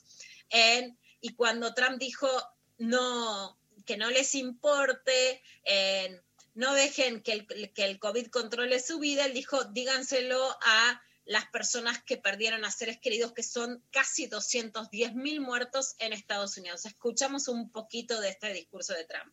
I just left Walter Reed Medical Center, and it's really something very special. The doctors, the nurses, the first responders, and I learned so much about coronavirus. And one thing that's for certain, Bueno, lo que decía Trump básicamente es no dejen que domine su vida, salgan y tengan cuidado. O sea, no dejen que dominen su vida, es no dejen de hacerlo, salgan, es que está en contra de las cuarentenas, tengan cuidado de, sí, cuídense, pero él ni siquiera se muestra en público con la mascarilla viniendo, ¿no? Del hospital militar en el que estuvo.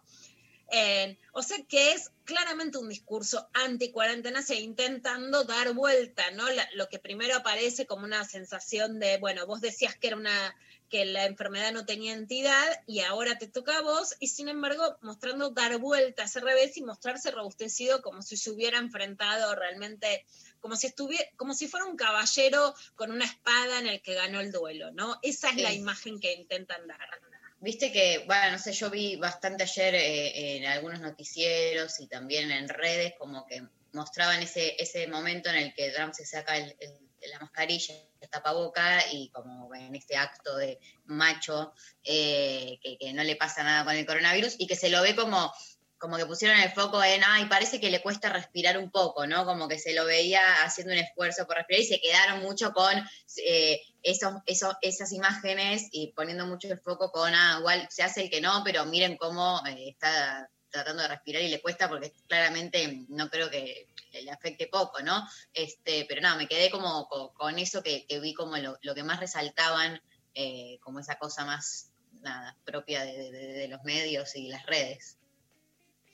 Completamente, sí, sí, porque es como tuve las secuelas pero salí robustecido, ¿no? Es como si fuera el héroe, viste, el, el típico guion de la película que se cree muerto y de repente reaparece de sus cenizas, ¿no? Con un discurso así claramente bélico, pero bélico en relación a la idea del, creo que el enemigo en este caso que no sería ruso, sino el enemigo islámico, ¿no? En, Sí. en esta, en este escenario. Bueno, una muy buena noticia, me emocionó mucho ayer, y es que reincorporaron a Gisela Herrera en trenes argentinos. Bueno, Gisela. Herrera les voy a contar, ayer estuve hablando con ella, la vamos a entrevistar más adelante. Es una piba que a los 14 años fue mamá, tuvo a Dylan, a su primer hijo, eh, sufrió violencia de género y como tuvo que faltar a trenes argentinos porque tenía a sus hijos, los tenía que llevar al hospital, estaba siendo amenazada por, eh, por su pareja, eh, que justamente le agarra, vos fíjate cómo es lineal con la autonomía, le pega cada vez más fuerte cuando ella logra entrar a limpiar los trenes, le agarra, me agarró más odio cuando empecé a trabajar porque yo siempre había dependido de él, es lo que me contó en una entrevista, y después cuando ella esperaba el colectivo a las 5 de la mañana en una ruta, se le apareció él y la empezó a lastimar. Trenes argentinos, como ella, con la excusa de que ella tenía faltas, la despide en febrero del 2018 durante la gestión macrista. Para mí fue realmente una noticia muy impactante. La entrevisté Gisela. Pedimos la intervención de lo que en ese momento era el Consejo Nacional de las Mujeres.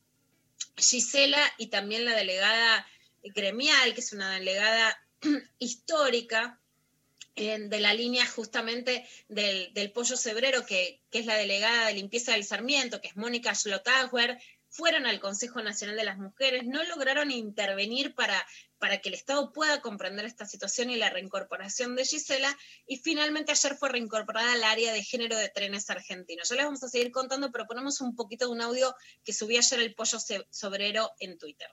Hola compañeras y compañeros, mi nombre es Gisela Herrera. Quería agradecer a todas y a todos los que creyeron en mí y lucharon por mi reincorporación. Quería decirle que estoy súper agradecida de corazón y a todas las compañeras que no me dejaron sola, que defendieron mis derechos para que se cumpla la ley 26.485 y siempre dije que mi sueño era volver a trabajar en el ferrocarril para poder ayudar al comedor. Y hoy puedo decir que sí, mi sueño se por cumplir. Bueno, ayer Gisela lo que, lo que me contó es que ella está muy contenta, por suerte va a tener eso. No, no hay nada peor que dejar a una víctima de violencia sin plata para que sea independiente, así que me parece una reparación histórica y ella me dijo, voy a poder hacer, voy a poder darle a las demás la contención que yo no tuve, ¿no? Esas son diferencias fundamentales, así que mi abrazo Gisela y una buena noticia.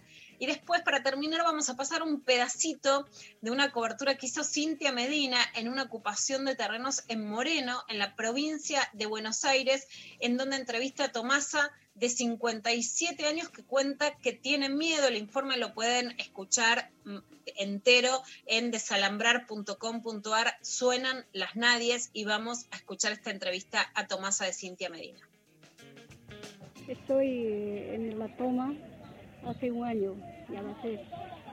Y lo que yo pido es a las autoridades que nos dé una tierra, que nos deje aquí, que no nos desaloje. ¿Por qué lo pido por mi nieto, por mi hijo? Porque yo, desde el momento que mi hijo, su mujer la ha dejado después del accidente, a mi hijo yo me he hecho cargo de los dos, de mi nieto y de mi hijo. Yo soy como mamá de mi nieto, yo le cuido todo y por eso yo pidiera a las autoridades que me den una tierra donde puedo tener mi casita para mi nieto y para mi hijo. ¿Cuántos años tiene su nieto? Mi nieto tiene ya nueve años y la mamá le dejó cuando tenía tres años. Y mi hijo hace siete años se accidentó y perdió su ojo. Entonces él, no, aquí yo estoy ya más de 11, 12, 13 años ya vivo aquí, aquí en, eh, aquí en la Argentina. Yo me vine a trabajar, pero desgraciadamente el accidente pasó en Bolivia, me fui toda la plata que me gané aquí, a mi hijo le hice curar. Después de un año me enfermé, estoy mal de los pies, no camino, no camino mucho.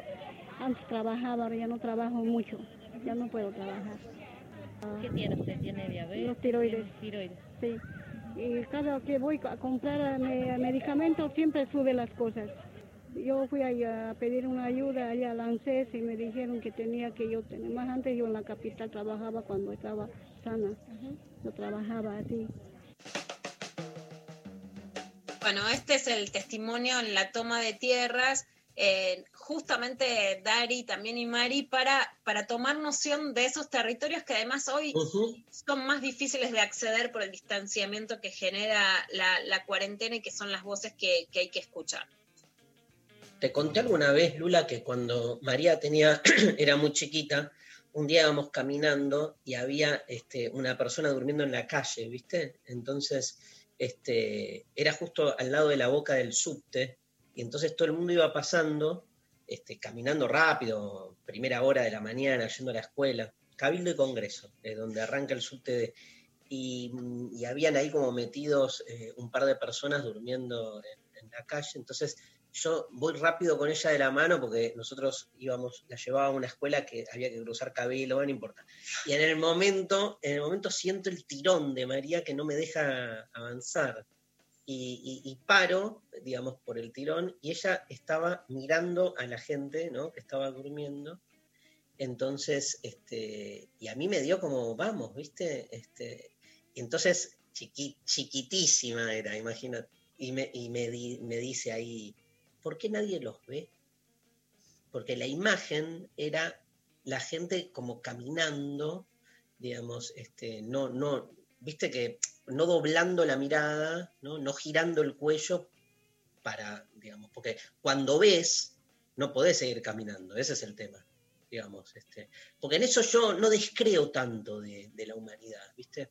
Yo creo que la humanidad lo que hace es hacerse la boluda en, en algún punto, digo, ese es el- eh, la vieja idea de que eh, lo peor es la indiferencia, pero yo sigo pensando eso, digamos, que es, este, mejor me hago el boludo, porque ni bien entras este, y conectás con lo que pasa ahí y te desarmás, ¿no? Este, así que bueno, después se hizo peronista, se fue para Después cantó canciones canciones antitroscas. antitroscas. Eh, gracias, Lula. Impresionante. Como siempre, la clavada de noticias eh, para entender nuestra coyuntura de modo intempestivo. Vamos a escuchar, ¿te parece, Pablo González, este, dedicado a eh, Luciana Pecker, a Sara Eve, ¿sí? Chiri, Chiri, Sara Eve, y, vamos para el final del programa.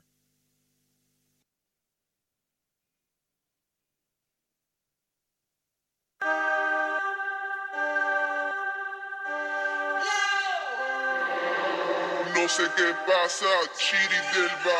Hay mucha mierda sobrevalua. Bucines libre, gente encerrada. Se escuchan helicópteros sobrevolar. Es de esas personas que marcan, que ofrecen dignidad en la cuadra. Organiza y arma la banda. Tira frases, son todas buenas. Ahora que está todo en las estrellas se escuchan. Desafina un ave alienada, rompe el sueño a las tres y media. Si vamos de la mano, me llevo este regalo, guiño del fin del mundo. Ahora nos perdonamos. ¿Qué pasa, Chiri Delva? Hay mucha mierda, sobre sobrevalua. Bucines libre, gente encerrada. Se escuchan helicópteros sobrevolar. ¿Qué pasa, Chiri del va? Mierda sobrevaluar. Putin es libre, gente encerrada. Se escuchan helicópteros sobrevolar. ¿Quién maneja en ese infierno? ¿Dónde estás bailando? ¿Quién vende en ese cielo? ¿Dónde estás comprando?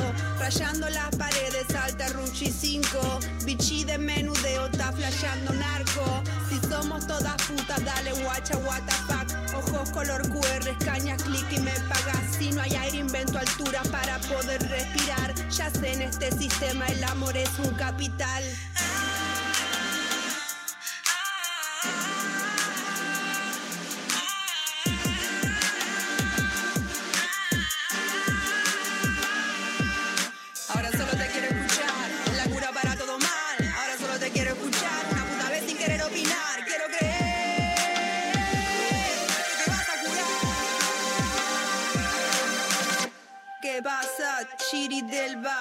Hay mucha mierda sobrevalua.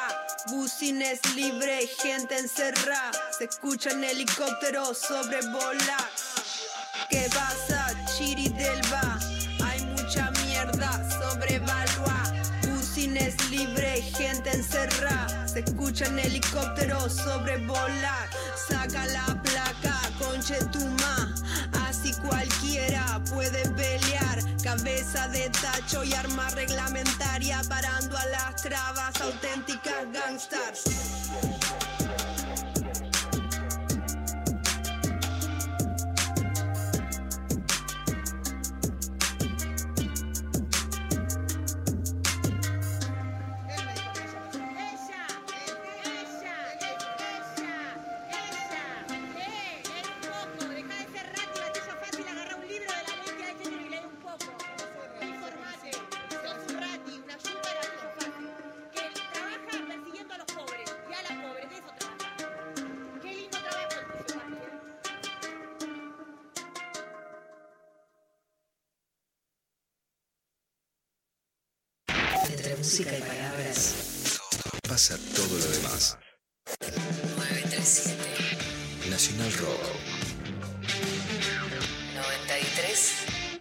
7. En el medio del día no hay despedida. Solo bienvenida. Hola. Hola, ¿qué tal? Hola, ¿qué tal? Hola. Hola, ¿qué tal? Hola, ¿qué tal? Calu Bonfante y Lara Berrami. Nati Carolias. Hola, ¿qué tal? Lunes a viernes de 13 a 17. 937 Nacional Rock. Hasta las 13 estás escuchando Lo Intempestivo. Con Darío Stanraiver. Luciana Pecker. Y María Stanraiver. Hay audios. Hola intempestives, ¿cómo están? Yo creo que hoy ser de izquierda es plantearse o replantearse los consumos, reciclar, eh, compostar, eh, ya que no tenemos forma de salir de este sistema de mierda, por lo menos generar algunas resistencias desde adentro. Eh, les mando un abrazo enorme, soy Nadia de Parque Patricios. Bien ahí. Otro audio, por favor. Buenas, ¿cómo están? Bueno, para mí ser de izquierda significa en políticas redistributivas, en un Estado presente, en una sociedad presente, en tener conciencia y sensibilidad social, saber ponerse en el lugar del, del otro. Este, bueno, y muchas cosas más. Besos y abrazos. Perdimos ahí, ¿eh? ¿Sí? María, ¿tenés ahí mensaje Sí, para leer? Claro que sí. Hola chiques, soy Matías. Para mí, ser de izquierda es salirse de los dogmas, discutir y desarmar lo establecido y las estructuras normalizantes. Tenemos este, unos eh, oyentes combativos que me encantan y con conciencia. Tirame otro audio, Pablo. Hola, intempestives. Yo me quedo con una frase de Leonard Cohen que me encanta, que dice que uno sabe de qué lado estar simplemente viendo quiénes están del otro lado. Ahí me di cuenta que yo era de izquierda. Soy de izquierda y a veces soy peronista, otras veces no. no fui peronista cuando estaba Menem, por ejemplo. Hay que tener cuidado con el concepto de peronismo porque ha ido fluctuando eh, a través de la historia. Es muy difícil de catalogarlo. Saludos. Me encanta, me encantan, aparte, digamos, eh, todo, me encanta. Otro audio, me encanta, más audios. Hola, buen día a todos. ¿Qué es ser de izquierda en la actualidad? Ser de izquierda, eh, una cosa es qué es ser y otra cosa es qué significación le da a la sociedad, me parece. Eh, ser de izquierda lo que busca es, es, es, la igualdad, la igualdad de la sociedad, de que todos tengamos los mismos derechos, que uno no esté sobre el otro. Y eh, lamentablemente qué significación le da a la sociedad está muy estigmatizado y, y, la verdad que lo que intentan hacer es desarmar el verdadero eh, lo que verdaderamente persigue ¿no? la izquierda. Así que me parece que estaría bueno verlo de esos dos lados, desde lo que significa y la significación que se le da. Buenísimo, total. Maru, ¿nos lees algún otro? Sí, por Instagram eh, nos mandan, como dice Deleuze, ser de izquierda es una cuestión de percepción, el otro es siempre primero. Eh, remar contra la corriente, lamentablemente, cuesta, se avanza. Eh, ser de izquierda es estar a favor de la igualdad social, del lado de las minorías, del lado del pueblo. Mm. Eh, reconocer privilegios, la justa distribución de oportunidades, dar participación real. Eh, por Twitter nos mandan Carly Mancu, es pensar y tener sensibilidad sobre las necesidades del pueblo y accionar políticamente para cumplirlas. Divino. Me encantan todos los mensajes. Nadie todavía no, no, leí ninguno que decía tomar los medios de producción y hacer la dictadura del proletariado. Pero me, gusta más por la línea que están yendo los oyentes. Eh, la izquierda dice arroba licholillo, dice, la izquierda murió hace rato porque ser de izquierda significa vivir como vive el trabajador, con el mismo sueldo básico sin mansiones o propiedades. Ser de izquierda es mamar la desidia que provoca el capitalismo y aún así seguir peleando por un mundo con más equidad en todo sentido. Mira, ahí estaba, lo, lo pedías vos. lo pedías. Lo pedís, lo tenés. Lo pedís, lo tenés. Oye, un último audio tenemos, Pablo. Hola, Belles. Hoy ser de izquierda aquí en Córdoba es ser peronista, kirchnerista y feminista. Eh, el premio llega hasta acá, de no ser así es medio centralista unitario, si lo ves con un solo ojo. Besis, Carla de Puerredón, Córdoba Capital, aquí desde la República del Congo. un gran abrazo a toda la, la, gente de Córdoba que amamos tanto, tanto, y nos quedamos con tanta gana de ir. Lula, qué lindo viaje ese que era ahí en el mes de marzo. Bueno, ya volveremos para Córdoba. Bueno, ¿hay ganadores? Hay una, un, un ganador, eh, Juli, por Twitter, que nos dijo que ser de izquierda hoy es buscar la desmercantilización de los lazos sociales, por más escala micro que sea, tratar de construir solidaridad y comunidad, porque se parte del supuesto de que la felicidad individual es imposible sin el colectivo. Para ti, eh, el bolsón agroecológico de eh, la gente hermosa, eh, ya te les digo de nuevo la data, así sabemos bien cómo buscarlos en eh, Instagram, arroba Alma Cooperativa. Alma Cooperativa, eh, bolsón de verduras agroecológicas de 5 kilos. Ahora la producción se contactará con Juli para coordinar entonces la entrega del de, bolsón. Acá en Twitter pregunta Silani, ¿dónde podemos volver a escuchar la entrevista a Luciano Lutero, queridos intempestives? Está todo subido a Spotify está todo subidísimo. Eh... Menos el programa del viernes. que nos están puteando, pero subo, ya va a subirse. Ya se va a subir. Por ahí ya se subió. Sí, ya está, dice Sofi. Ya está, así que está Listo. todo en Spotify. Bueno, gracias Lula, se nos fue el programa. Un beso grande. Un beso gigante, Luciana Pecker, María Stanriver. Gracias al equipazo ¿sí? que tenemos hoy Rodo Flores en la operación técnica, eh, Pablo González, Lali Rombolá, Sofi Cornell. Esto fue Lo Intempestivo en la Nacional Rock y nos vamos escuchando Bomba Estéreo. ¿Saben cómo se llama el tema? ¿Cómo? Fuego. Fuego. Ay, me encanta este tema fuego. Hasta mañana.